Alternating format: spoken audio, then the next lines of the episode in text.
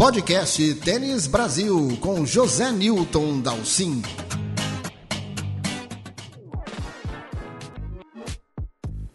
João Fonseca, nome bem brasileiro, carioca de 17 anos, é um novo objeto de desejo do marketing internacional. O João, vocês sabem, já havia ganhado o US Open Juvenil, se transformado no número um do mundo eh, da categoria, chamado por isso muita atenção, já assinado alguns contratos ou promessas de contrato bastante importantes, mas foi o, homem que deu aí uma vitrine espetacular, completamente diferenciada do poderio, da capacidade, do potencial que o João Fonseca tem dentro do circuito profissional. A gente não sei se vocês observaram um pouco o que aconteceu fora do Brasil durante essa campanha aí do Rio Open, em que ele entrou como convidado, uma aposta da organização que já havia, aliás, também convidado ele ano passado, e conseguiu aí duas grandes vitórias sobre o número 36 do mundo, Arthur Fields, que é outra promessa do tênis. Promessa não, já é uma realidade, né? O, Fields já é um tenista uh, com potencial realmente para fazer grandes, para começar a ganhar seus, já ganhou um ATP e começar a ganhar torneios cada vez maiores.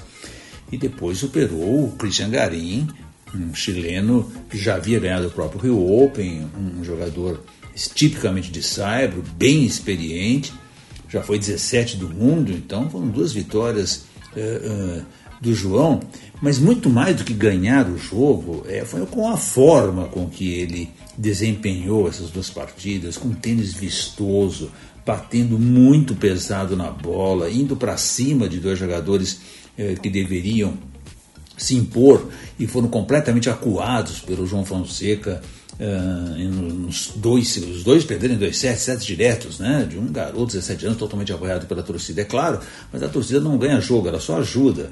Quem foi lá e realmente abriu buracos na quadra com seus golpes de, de direita, esquerda, uh, uma devolução de saque extremamente agressiva, toque, né, deixadinhas, voleios muito bonitos, um repertório enorme de, de golpes que o João Fonseca mostrou e isso, então, chamou a atenção do mundo inteiro. Né?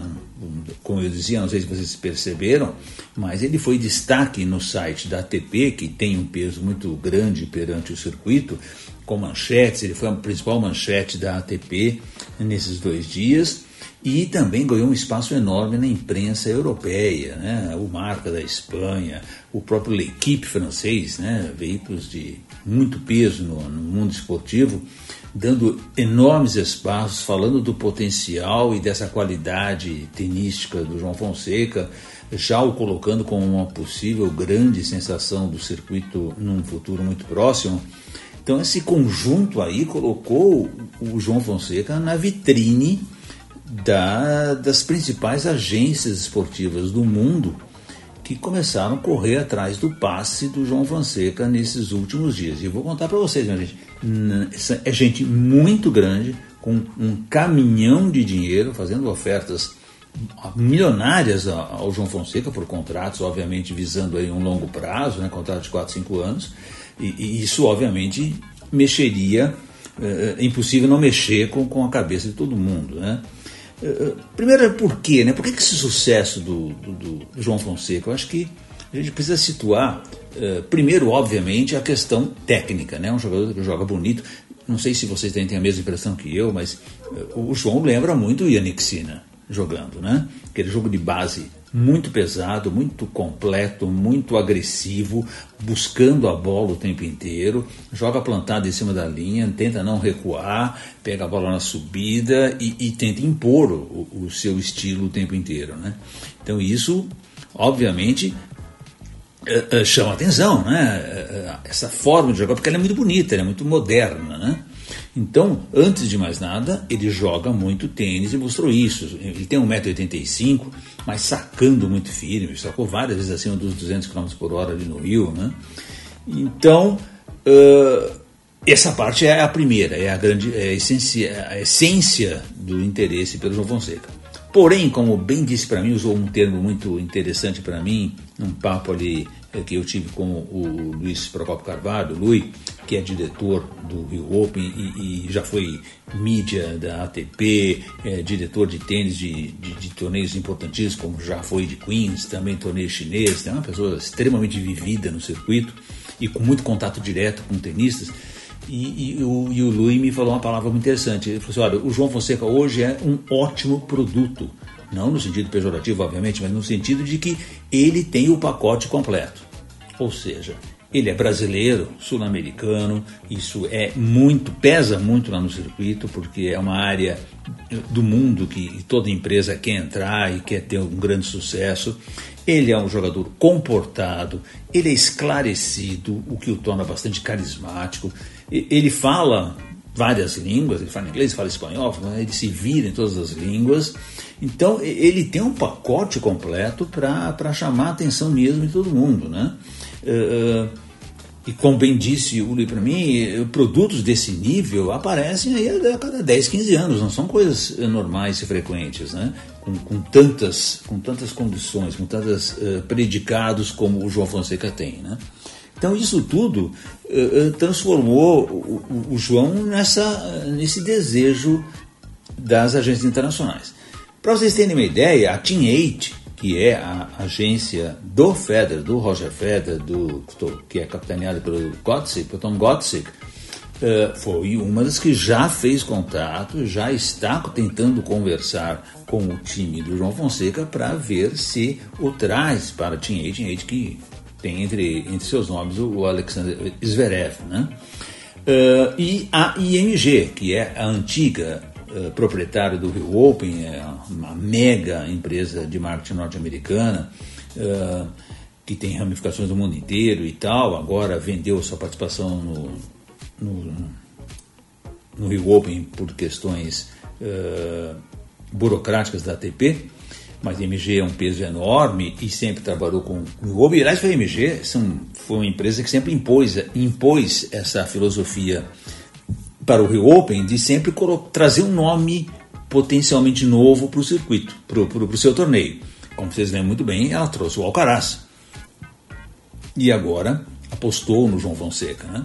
E a MG, então, através da sua perna brasileira aqui no Brasil, uh, aqui no Rio de Janeiro, uh, é outra extremamente interessada em trazer para o João Fonseca para a sua equipe, para o seu time de grandes estrelas internacionais. Né? O, o, o, João tem um contrato com a Ionex, que é uma, é, uma empresa de origem japonesa, né? esse contrato é feito diretamente com a Ionex Internacional, o contrato já tem aí 4, 5 anos, e, e, e ele passou a usar a ON. A ON é, também é um aspecto interessante, ele, ele fechou esse contrato ano passado para vestir para equipa, uh, equipamento esportivo da ON, porque a ON é uma empresa que também tem a mão de Roger Federer. Embora oficialmente ele não seja dono, ele seja apenas um acionista, uma pessoa muito próxima e que e ajuda a investir, a investir em projetos novos, a experimentar produtos e obviamente a divulgar a ON, todo mundo lá fora diz que o Federer é dono da ON, né? ele é o proprietário da ON.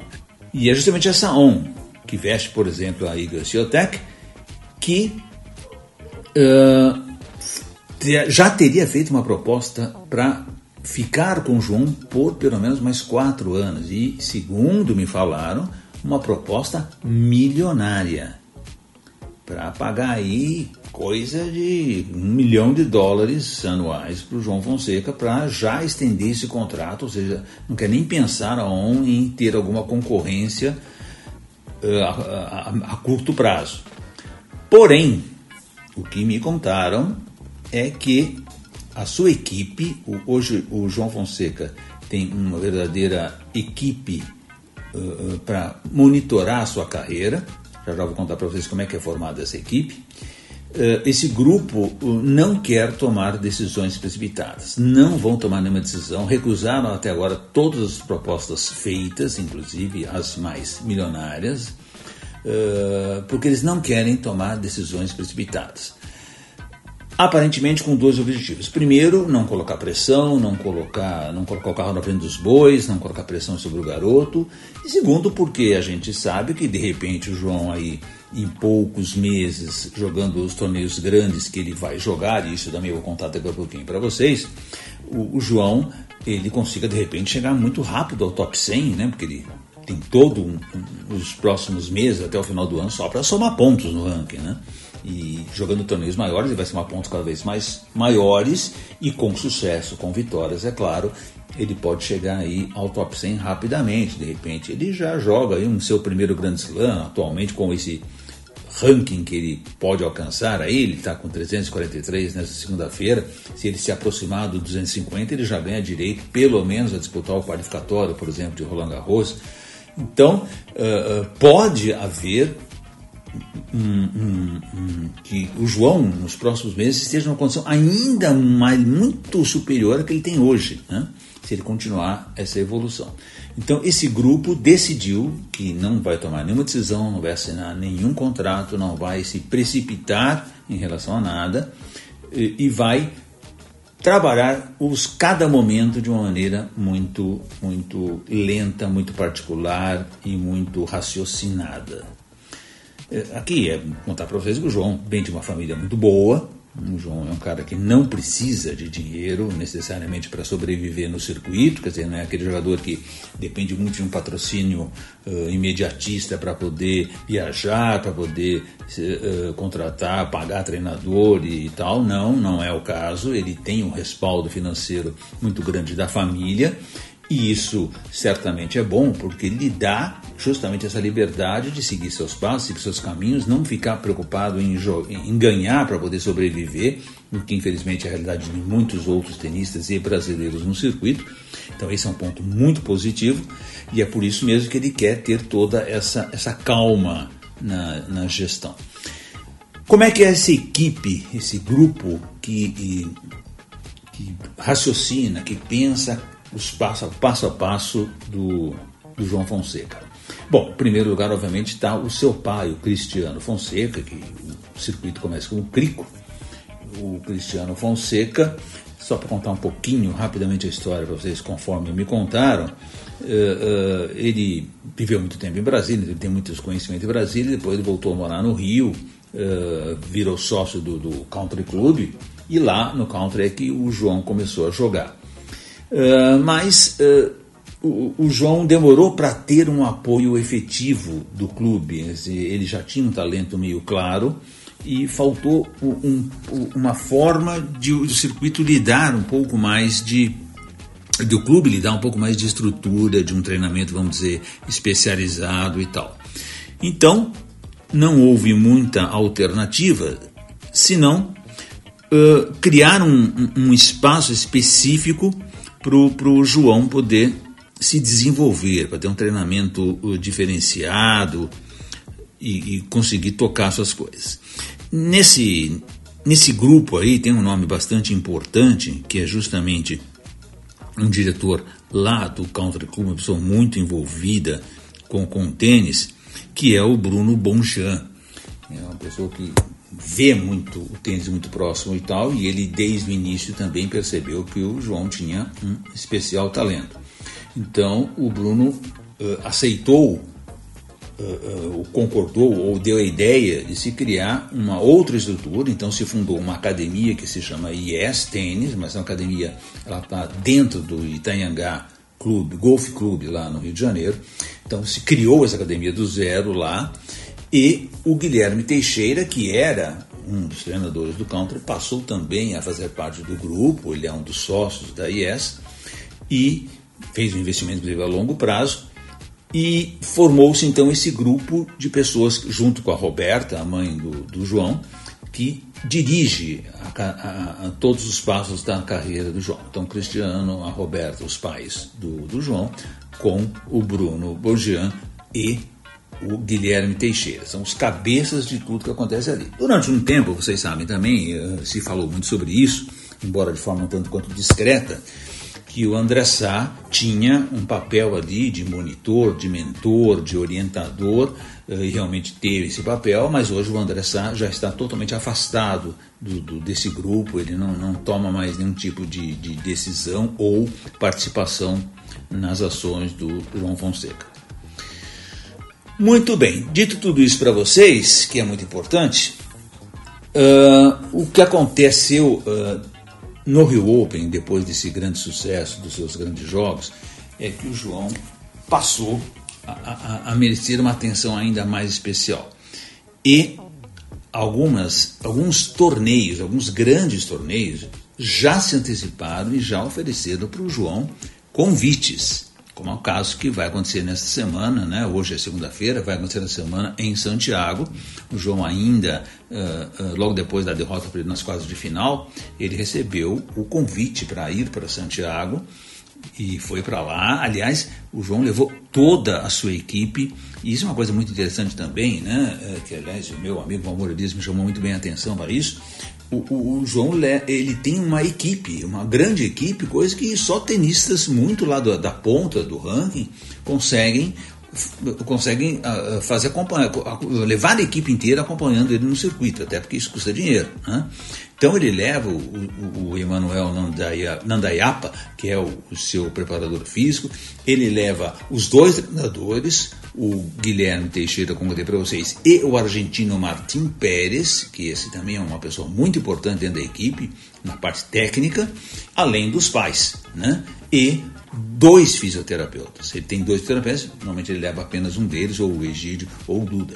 Então, o João tem, está viajando, agora para Santiago, por exemplo, assim como ele teve no Rio, uma verdadeira equipe, né, que é o, o, o top hoje dentro do circuito do tênis. Né? Os grandes tenistas todos fazem isso.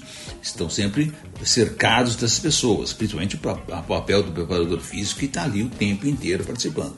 Então ele já está com esse suporte todo. E o João, então, recebe, já recebeu convites para jogar pelo menos o quali, o qualificatório de Indian Wells e o qualificatório de Madrid.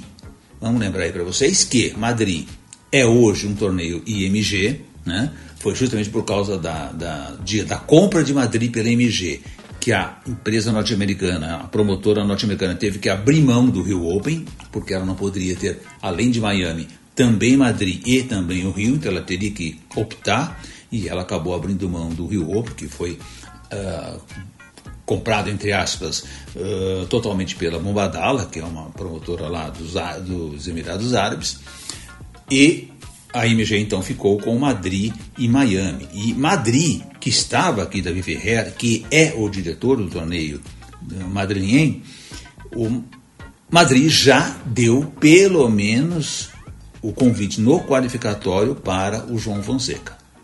E também Estoril, a ATP 250 de Estoril, já deu convite para a chave principal para o João Fonseca disputar. A Estoril geralmente acontece em abril, é um dos torneios que abre a temporada de Saibro na Europa. Portanto, veja aí quanta coisa, quantos frutos uh, uh, apareceram na vida do João, né? apenas com essas duas vitórias espetaculares que ele teve aqui no Rio Open. Muito, como eu disse, não só o fato de vencer em si, mas pelo volume de jogo que ele apresentou.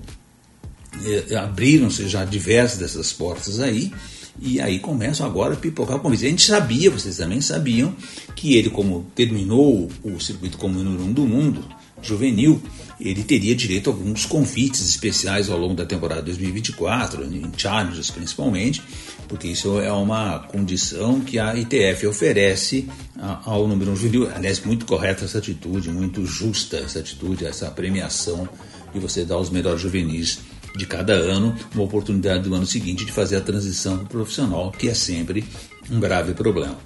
Então, juntinho é isso. Porém, Agora a figura mudou muito, porque até o João lembrou isso para a gente ali na, na, sala de imprensa. O calendário dele pós-Rio Open previa disputar uh, Futures, né, os antigos Futures, ITF de Recife. Ele ia para torneios pequenos para depois tentar os Challengers aqui na América do Sul. Nós vamos ter uma série de Challengers aqui, na Bolívia, no Paraguai e dois aqui no Brasil. Que até é possível que ele já jogue os dois anos aqui no Brasil, mas enfim, ele, já, ele tinha um calendário menor, específico, colocado, porque ele era o número 700 do mundo, né? não, não podia se aventurar, não tinha grande experiência profissional, só que o Rio Open deu uma guinada completa na, na situação, e agora ele vai para Santiago, de repente, uma, uma, duas vitórias em Santiago já jogam o ranking dele ainda mais para cima, ele sai dali com um ranking ali eh, entre os 300 do, do, do, mundo, o que dá mais um salto, ele já começa a, a, a, entrar direto em challengers também, então já muda completamente o calendário, e se ele começar a entrar nesses qualificatórios de grande de Masters 1000, então estou falando para vocês em Masters 1000, né, em John Wells, em Madrid, verdadeiros Masters 1000, e eu ainda acho que ele vai levar o convite para a chave principal de Miami, até por causa dessa relação com a IMG, uh, ele ainda tem aí essa oportunidade de jogar Estoril, por exemplo.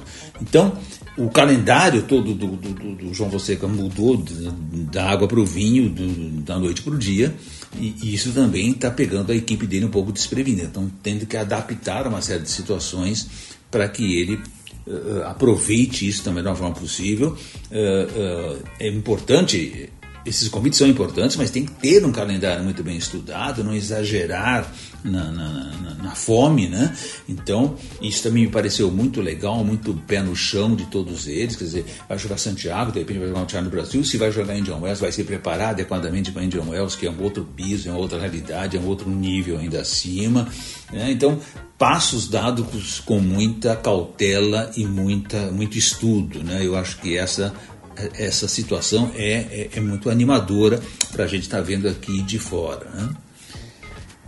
Outra coisa que é importante eu contar para vocês é em relação à premiação do, do Rio Open, porque surgiu essa, essa, esse problema, entre aspas, eh, de que o João não pode, então vou explicar até isso primeiramente para vocês, como ele disse no final do ano passado, que ele tinha assinado uma carta de compromisso, uma carta de intenção para jogar pela Universidade de Virgínia a partir de junho deste ano, e isso possibilitaria então para ele entrar no circuito universitário, que é um circuito espetacular, né? Você aí sabe muito bem, a NCAA é um circuito fortíssimo, de um nível técnico muito alto e uma experiência em quadradura, né? te dá uma outra cancha de quadradura muito, muito grande. E isso é muito legal para o tenista sul-americano, que é muito criado e baseado no saibro. Né? Lá, por exemplo, nesse universitário, que a Luísa fez, né? Foi o fato de estar jogando nos Estados Unidos que fez a Luísa Stefani se, se desenvolver tão bem na quadradura como vocês viram. Né? Então seria um plano uh, imaginado pela família, então aí é um plano familiar do João Fonseca, de repente aproveitar um ano pelo menos, entre junho de 2024 a junho de 2025, o circuito universitário americano para dar um outro desenvolvimento à, à sua carreira. Porém, para que isso aconteça, para que ele ganhe, para que ele uh, uh, concretize esse contrato com, com a Universidade de Virgínia, ele tem que manter o status de atleta amador. O que é status de atleta amador? É você não receber premiação de torneios profissionais, no caso de tênis. Isso vale para qualquer esporte. Nos Estados Unidos, estamos aqui falando especificamente do tênis. O tênis é um dos esportes que paga muito bem e você pode uh, ganhar dinheiro com tênis antes até mesmo de chegar na universidade, que é o caso exatamente do João. Então, é uma regra é, é, essencial no circuito universitário que você não pode receber a premiação, você tem que ser totalmente amador. Inclusive, se você entrar hoje lá no perfil do João Fonseca na ATP, você vai ver que está ali, existe um campo escrito quando é que ele se tornou profissional, está lá em branco. Ele não é hoje um tenista profissional, ele continua mantendo seu status de amador, pensando ainda nessa possibilidade que é ir para os Estados Unidos, que eu particularmente acho que ela está praticamente descartada, e é uma impressão minha e conversando com gente dos bastidores lá no Rio, mas obviamente ainda tem que ser considerada porque ele tem um prazo até junho e muita coisa pode acontecer até junho. Eh, eu acredito que só vão acontecer coisas positivas na carreira dele de tênis, mas sabe lá Deus o que pode acontecer, então essa porta não foi fechada. E para que isso acontecesse, essa porta não fosse fechada, ele, portanto, não pôde receber a premiação que ele tinha direito no Rio Open, que era a premiação de pouco mais de 60 mil dólares, daí aí uns 300 mil reais. Então ele não recebeu, isso é confirmado, ele não foi lá, ele não recebeu a premiação. Na essa premiação, uh, os grandes torneios, torneios maiores, eles depositam essa premiação na ATP e o tenista retira essa premiação via ATP, não é lá no caixa do Rio Open, né? É assim que funciona o circuito internacional. Mas ele não pegou. A única coisa que esse tenista amador tem direito é uma verba de ajuda de custo de no máximo 10 mil dólares. Isso ele pode receber, como se fosse ajuda de custo para qualquer tipo de despesas que ele tenha tido, ou de deslocamento, ou de hospedagem, ou de treino, ou de qualquer coisa que ele uh, precise. Então, qualquer tenista amador pode retirar até 10 mil dólares da premiação que ele eventualmente tenha direito uh, como ajuda de custo, mas ele não pode receber a premiação total para não perder o status de amador. E isso, então, confirmadamente para vocês, não aconteceu no Rio Open. Ele até agora abriu mão dessa premiação para manter seu status de amador. E sobre o Rio Open em si, a sua histórica décima edição, foi realmente um espetáculo. Né? Uh, foi bem curioso o que aconteceu lá, porque uh, num primeiro momento houve até um impacto de que muita coisa poderia não dar certo, né? O Alcaraz abandona logo na estreia diante do Thiago Monteiro, jogou dois games praticamente. Uh, abandona, que era a grande estrela do evento, o Stan Wawrinka que nossa, vocês não imaginam o que era o público carioca atrás do Stampa Vinca nos treinos para autógrafo, eh, durante o jogo, após o jogo. O Vavrinca foi uma grande estrela do evento, só que durou pouco, né? Ele passou lá o fim de semana treinando e me perde logo na, na primeira rodada um tanto frustrante, né? Perdeu para o Facundo Dias, o, canhoto argentino que tinha acabado de ganhar Buenos Aires. Isso foi uma ducha de água fria, porque o Stan era tido ali como um, cara para empurrar. Claro, todos os ingressos já estavam vendidos, já não era uma preocupação tanto de lotar ou não arquibancada, mas manter ali todo um clima do evento. E, e, e, o desempenho do tênis brasileiro, claro, capitaneado pelo João Fonseca, que é da casa, e com todo aquele carisma que ele tem, e aquele jogo bonito, mas também campanhas boas do Thiago Monteiro e do Thiago Wilde. Então, esse sucesso brasileiro na chave de simples, três jogadores nas quartas de final, algo que não acontecia no Brasil desde 2001 e lá no Rio Open jamais havia acontecido, isso também trouxe um burburinho muito grande, né? Lotou mesmo os jogos de final de tarde, que geralmente não são jogos que ficam totalmente lotados lá no Rio, por causa da questão de horário, deslocamento, daquele trânsito terrível mas lotou o tempo inteiro o Jockey Club. O Jockey Club estava abarrotado de gente. E vou dizer para vocês, eu cheguei lá ainda no qualificatório, e o domingo, que foi um dia aberto, né, não se cobrou ingresso para o quali, era um absurdo que havia de gente no Jockey Club, vendo jogadores, uh, brigando ali por autógrafos, brigando no bom sentido por autógrafos, e, e, e acompanhando todos os jogos, todos os brasileiros que jogaram o quali, torcendo ali para o Felipe Merigene que passou o quali.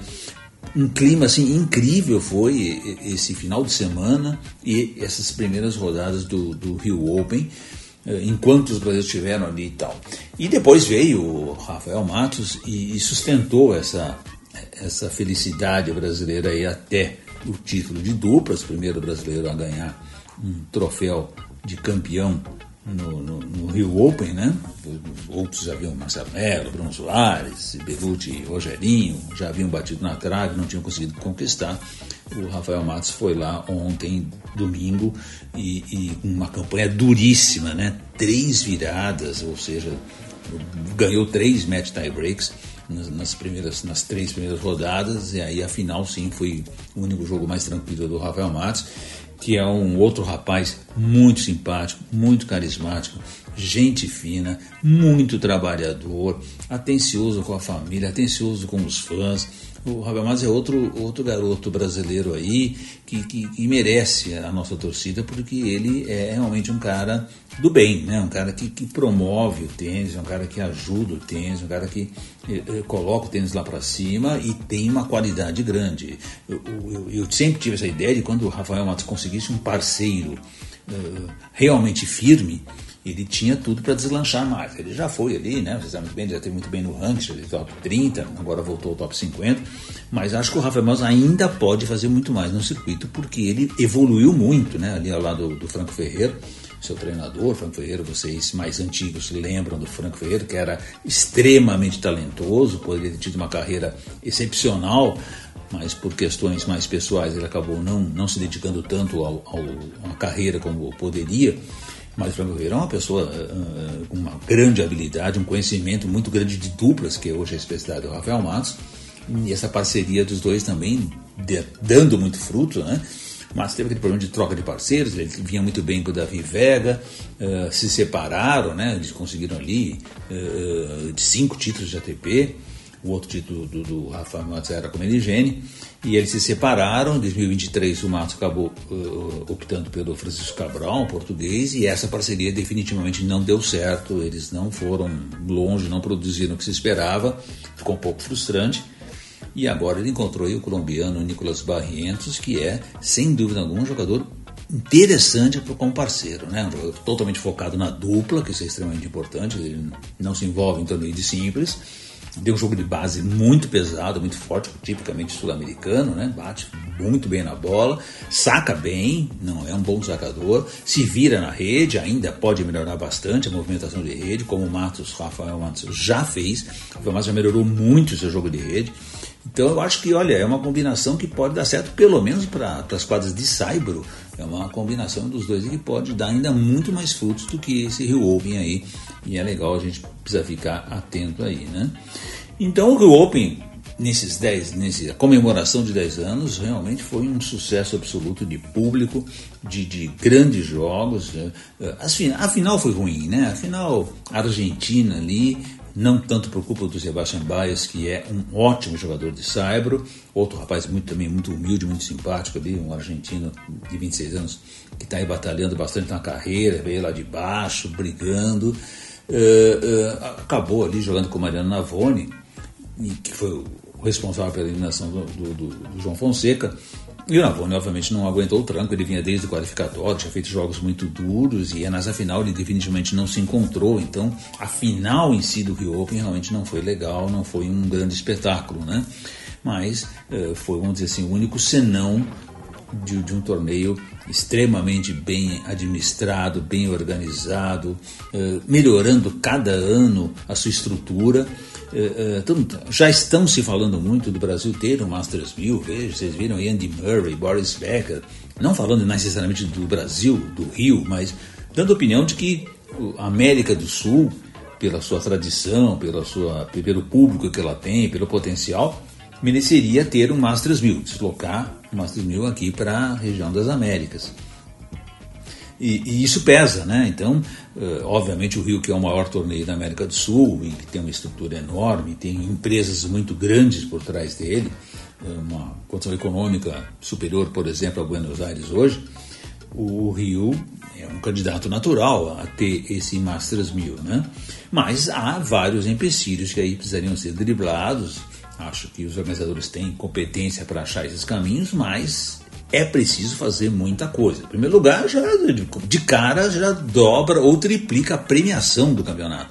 Isso já é um fator que tem que ser pesado, colocar na balança, né? Porque é, é um custo já fixo muito alto para você ter um torneio mil, torneio de 5, 6, 8 milhões de premiação, diferente dos 2 milhões que hoje é oferecido no, no ATP 500, então já é, já é um custo muito alto de logo de cara que você tem.